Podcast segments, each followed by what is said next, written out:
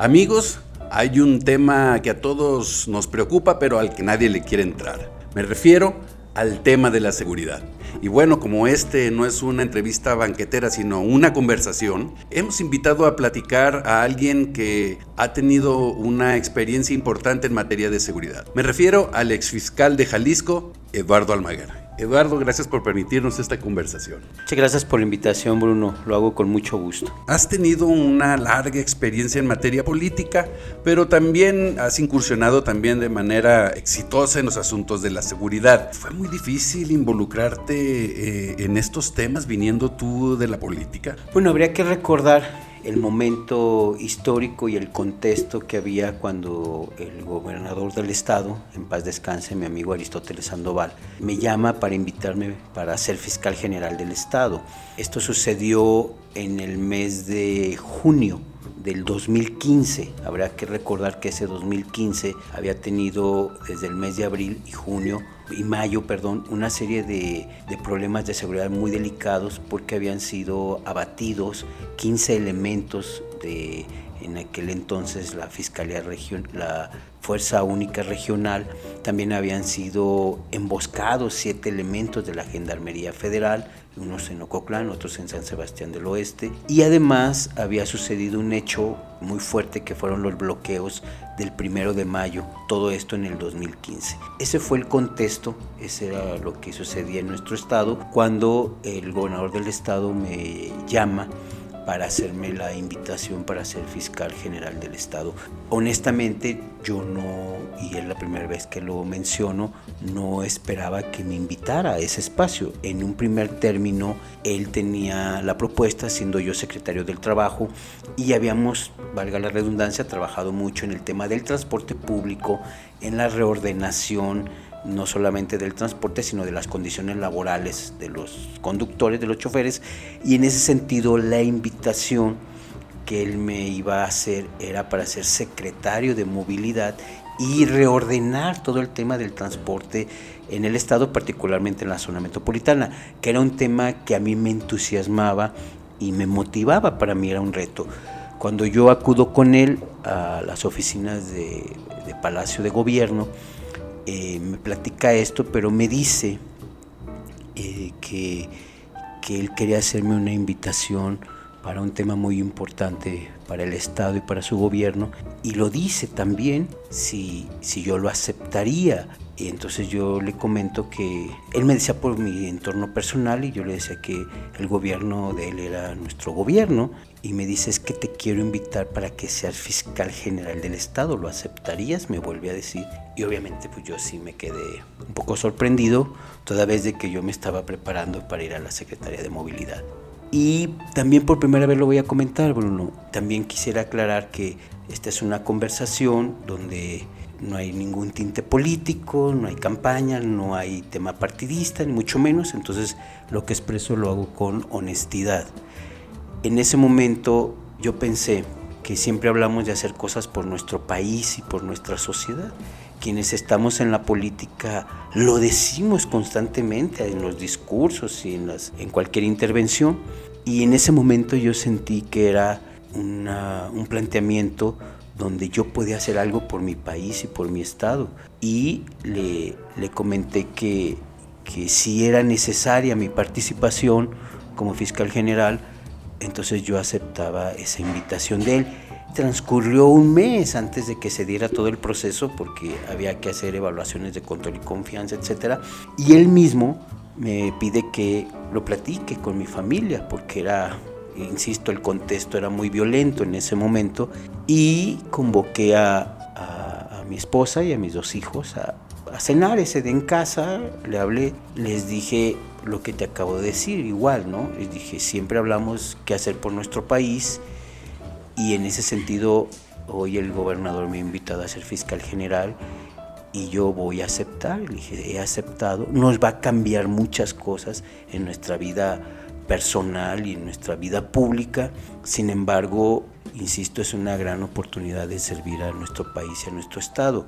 Quiero decirte que lo aceptaron y al mismo tiempo, eh, quizás hoy lo reconozco frente a ti, no dimensionabas en ese momento todo lo que cambiaría, tu, sobre todo tu vida privada y la exposición pública en la que yo acepto mi exposición pública, pero que en ocasiones tus decisiones llevan a personas que no están involucradas, eh, tus hijos, tu familia, a una exposición pública para, que la, para la cual quizás no estés preparado. Sin embargo, bueno, pues decidimos y así fue esa transición de el ejercicio político y administrativo, en este caso de la Secretaría del Trabajo, al ejercicio de la Fiscalía General. Almaguer, ¿fue difícil asumir el control de la fiscalía? Digo, porque no debe de ser fácil llegar y que te metas a tu oficina y que desde ahí pues controles a todos los policías y toda esta dinámica que se da en esa dependencia. Sí fue difícil, también hay que decirlo con claridad. Sí fue difícil. Primero, lo primero que hice fue cambiarme de oficina, porque la oficina del fiscal general estaba en la calzada Independencia y Hospital, pero las verdaderas decisiones y todo el manejo se tomaban en la calle 14, donde hoy está la Fiscalía, y en el edificio de la Secretaría de Seguridad Pública por 16 de septiembre. Entonces, lo primero que hice fue trasladarme a, a armar una oficina en la calle 14 para estar al pendiente de lo que sucedía de manera directa y empezar a tomar el control. Quiero decirte que los primeros tres meses fueron tan intensos que pues caía al hospital, ¿no? Porque eran jornadas muy, muy fuertes, presiones muy fuertes, decisiones también eh, duras, difíciles que debes de tomar y en ese sentido yo tardé, también lo digo hoy, prácticamente seis meses en poder tomar todo el control y lograr institucionalizar la participación de lo que era la, la policía estatal, los uniformados, en ese momento Fuerza Única, con la policía investigadora, que hacen cosas totalmente distintas, pero que al mismo tiempo tienen que integrarse. Entonces, tardé eh, esos, esos meses en, tener ya todo ese control con eh, la ayuda de expertos también, pero me parece que, lo logramos en ese momento. Tú que ya estuviste inmerso en todo este mundo de, de la policía, que es un mundo difícil, desde tu perspectiva, ¿Cuáles son las causas de la inseguridad, de esta delincuencia que padecemos en grandes rasgos? Normalmente cuando se hace esa pregunta hay una gran tentación de hablar de temas ajenos al espacio donde estás, es decir, se habla del mundo, se habla del mundo globalizado, te hablan de Latinoamérica, y luego te hablan de Estados Unidos y de México, y encuentras entonces hay muchas razones, y aquí lo importante es hablar de Jalisco y de Jalisco hacia nuestro país. ¿Qué necesitamos y que te da la respuesta desde mi opinión y mi, y mi experiencia para, para que México tenga una situación de seguridad bajo control de, las instituciones y del Estado. Se requiere una gran inversión en infraestructura y se requiere por supuesto una gran estrategia y una gran coordinación. Es decirle a las distintas fuerzas políticas que al momento de que eres gobierno debes de dejar de lado la visión partidista para llegar a una visión de estadista y poder tomar las decisiones en función del beneficio de la gente. Y lo quiero aterrizar. Cuando tú volteas a nuestro país o a nuestro estado y te das cuenta que la mayoría de las policías, de los y las policías municipales, no tienen seguridad social, no tienen un régimen de pensión y jubilación, no tienen prestaciones, sus sueldos actualmente oscilan entre los 8 y los 10 mil pesos mensuales, carecen del equipo suficiente y la capacitación para brindar la seguridad que corresponde, pues entonces empiezas a darte cuenta que es muy complejo alcanzar la seguridad cuando también... Eh, observas que hay cerca de 50 municipios que no tienen agencia del Ministerio Público, sino que hay una agencia regional. Si te das cuenta que el número de policías investigadores es muy, muy pequeño para los retos de la investigación y la, de los delitos y de la procuración de justicia, entonces pues es muy complejo y muy difícil que, alcancemos la seguridad que necesitamos si no hay esa gran voluntad, decisión política e inversión en infraestructura para empezar, insisto, a contener el, el, tema de la comisión de ilícitos y la gran violencia y control que ejercen grupos criminales en diversas regiones, tal como lo han retratado y de manera muy clara o mencionado los medios de comunicación. Eh, el tema de los derechos humanos siempre es todo un tema en el asunto policíaco. Que si se les pasa la mano a los policías, que si el delincuente, ¿cómo debe trabajarse los derechos humanos en el ámbito policíaco? Mira, en ese sentido, Bruno, creo que hay un gran avance en el tema que tiene que ver con aquella eh, constante y reiterada violación a los derechos humanos por, por, parte de los cuerpos de seguridad. Me parece que hoy ya se avanza con el nuevo sistema de justicia penal, ya eh, el, interrogatorio es de otra manera, la, eh, la confesión o el testimonio del presunto criminal ya es tomado de diferente manera por, los jueces, por quienes administran la justicia. Entonces, me parece que eso se ha ido superando por parte de las, de las autoridades policíacas. Donde sí veo un, un tema eh, en el que hay que trabajar más es en la atención a las víctimas del delito. Es decir, quién las atiende, cómo las atiendes y cómo las ayudas a salir de eh, adelante como de ese ilícito que cometieron en tu persona o en tu patrimonio y que te genera pues pérdidas, insisto, ya sea de, de, tu integridad personal o de tu patrimonio. Ahí es donde los derechos humanos hoy están actuando más y me parece que tienen que seguir actuando más y la autoridad debe de poner una mayor atención. Te pongo un ejemplo muy rápido. Cuando una persona es privada de su libertad, está ausente o desaparecida en cualquiera de los tres términos, ¿qué sucede con su situación legal? ¿Qué sucede con su sueldo? ¿Qué sucede con sus prestaciones si no la puedes tú declarar todavía eh, una declaración de un juez de que, de que esa persona está, si no muerta, simplemente está ausente, ya no está? Ha habido reformas en el Congreso, pero todavía falta hacer más y que puedan aterrizarse, porque entonces hay una doble o triple pérdida, es decir, no está la persona, tienes un problema económico, tienes un problema psicológico, tienes un problema familiar y no hay quien te esté atendiendo de manera integral. Ahí es donde eh, los derechos humanos tienen que poner mayor énfasis y también la autoridad. Otro gran tema en los asuntos de la seguridad es la infiltración de los cuerpos policíacos. ¿Cuál es el diagnóstico que tienes tú de esto y cómo trabajar? Debe de realizarse, por supuesto, un área fundamental que es la inteligencia, una inteligencia interna para poder detectar a estos malas y malos elementos. Si hay una infiltración, se ha dicho públicamente, tanto por funcionarios como ha sido acreditada por medios. Sin embargo, déjame decirte algo, Bruno. Por lo menos mientras yo estuve, una gran mayoría de quienes integran los cuerpos de seguridad son mujeres y hombres honestos y muy valientes. Me parece que ha faltado esa parte de decir, es decir, perdón, es si hay, si hay malos elementos. A mí me tocó eh, eh, sancionar, perseguir, encarcelar y parte de amenazas posteriores a mi encargo que he tenido ha sido por esas razones. Es decir, malos policías vinculados con el crimen, con la delincuencia. Sí los hay. Sin embargo, también yo viví momentos con mujeres y hombres muy, muy valientes, Bruno, que ellos saben que en un operativo pueden perder la vida y sin embargo lo hacen y lo resuelven. Entonces, en su gran mayoría, los cuerpos policíacos, por lo menos estatales y municipales grandes, hablo de la zona metropolitana, Guadalajara y Zapopan particularmente, en su gran mayoría son gente de bien y confiables. En algunos municipios pequeños y en algunas áreas, por supuesto, habría que revisarlo muy a fondo porque hay policías que inclusive no deberían de estar porque se ha acreditado que están al servicio de la delincuencia organizada. ¿Cuál es tu opinión o cuál es tu análisis sobre la intervención militar en el área de la seguridad pública? Me parece, eh, Bruno, que no es algo positivo sin embargo ha sido necesario.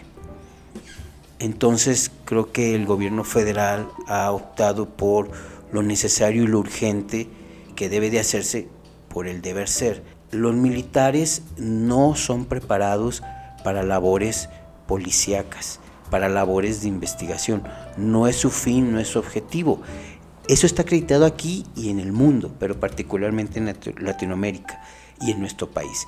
Sin embargo, ante la situación de infiltración y de grave violencia que hay, pues eh, me parece que no hubo otra opción y entonces se integra la Guardia Nacional, que es un logro. La Guardia Nacional es un logro.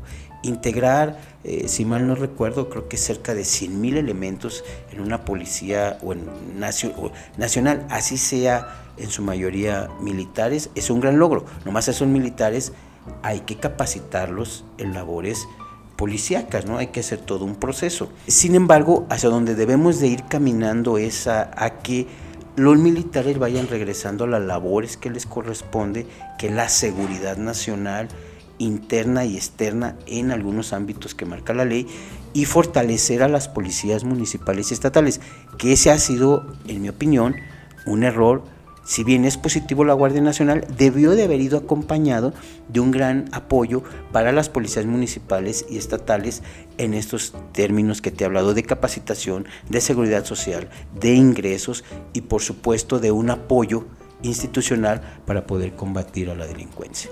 Oye, Almaguer, ¿crees que hay una verdadera coordinación entre políticos y policías? O sea, hay un diálogo entre estos dos eh, segmentos para poder juntos lograr un fin en común. O sea, hay un diálogo entre ellos y hay una coordinación. Creo que hay un diálogo, pero quizás lo que haya falta es un entendimiento que es distinto.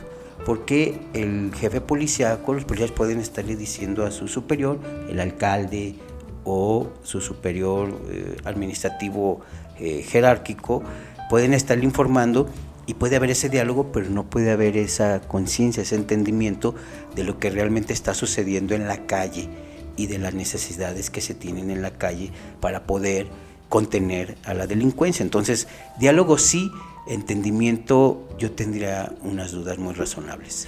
Por último, ¿qué nos podrías decir tú de este cambio que tuviste de político a un hombre experto en materia de seguridad?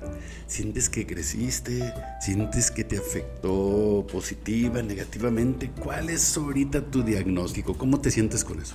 Yo como persona creo que crecí, eh, me siento que crecí porque tengo la posibilidad de saber eh, por qué se toman algunas decisiones o cómo deberían de tomarse desde el ámbito político para favorecer los temas de seguridad. Entonces conocí, conocí muchas cosas, tuve grandes experiencias, vivencias, tuve oportunidad de conocer a gente muy importante a nivel internacional que nos ayudó mucho a colaborar, por ejemplo, en la creación de la Fiscalía Especializada para Desaparecidos. Tengo muy claro el tema, lo entiendo, lo comprendo y, podría casi hasta decirte eh, eh, que pudiéramos aportar para que caminara esto mucho mejor. Entonces, por esa parte eh, crecí. Sin embargo, en nuestro país hay un estigma siempre después de que pasas por las instituciones de seguridad. si bien, también hoy lo digo, yo siento un reconocimiento social cuando estoy en la calle, pero también hay como un cierto estigma de, desconfianza por todos los hechos que se han vivido y al mismo tiempo te queda una sensación de que México, nuestro país, nuestro sistema no está todavía preparado, diríamos como nuestro mejor ejemplo, los Estados Unidos, para que quienes han estado en el ejercicio de la seguridad pública pueda seguirlos, digo, si ya, si ya aprendieron, si ya conocen, pues cómo el Estado mexicano, el sistema puede seguir eh, generando condiciones para que ellos les sirvan al sistema, ¿no? Y no hablo solo de mi persona, hablo de, de, policías de carrera muy importantes, de investigadores, de agentes del Ministerio Público, que tienen una gran sabiduría y sin embargo en ocasiones son desechados por temas políticos. es algo muy grave. Cuando alguien llega a una institución debe de cambiar lo que no funciona, pero también debe de mejorar lo que ha estado funcionando y no estigmatizar también a ningún personal que fue eficiente con algún eh, funcionario responsable, porque al final lo que tienes que calificar es sus resultados y su eficiencia. Creo que esa parte de madurez eh, todavía no la hemos alcanzado y esperemos que, que, pronto la alcancemos. Eh, Eduardo Almaguer, pues muchas gracias por permitirnos esta conversación. Muchas gracias, Bruno, por poder eh, hablarlo así, así de, de transparente, eh, lo que se vive en ocasiones detrás de, de, de, los telones o detrás de cámaras en un tema tan importante y tan complejo como es el tema de la seguridad pública. Gracias.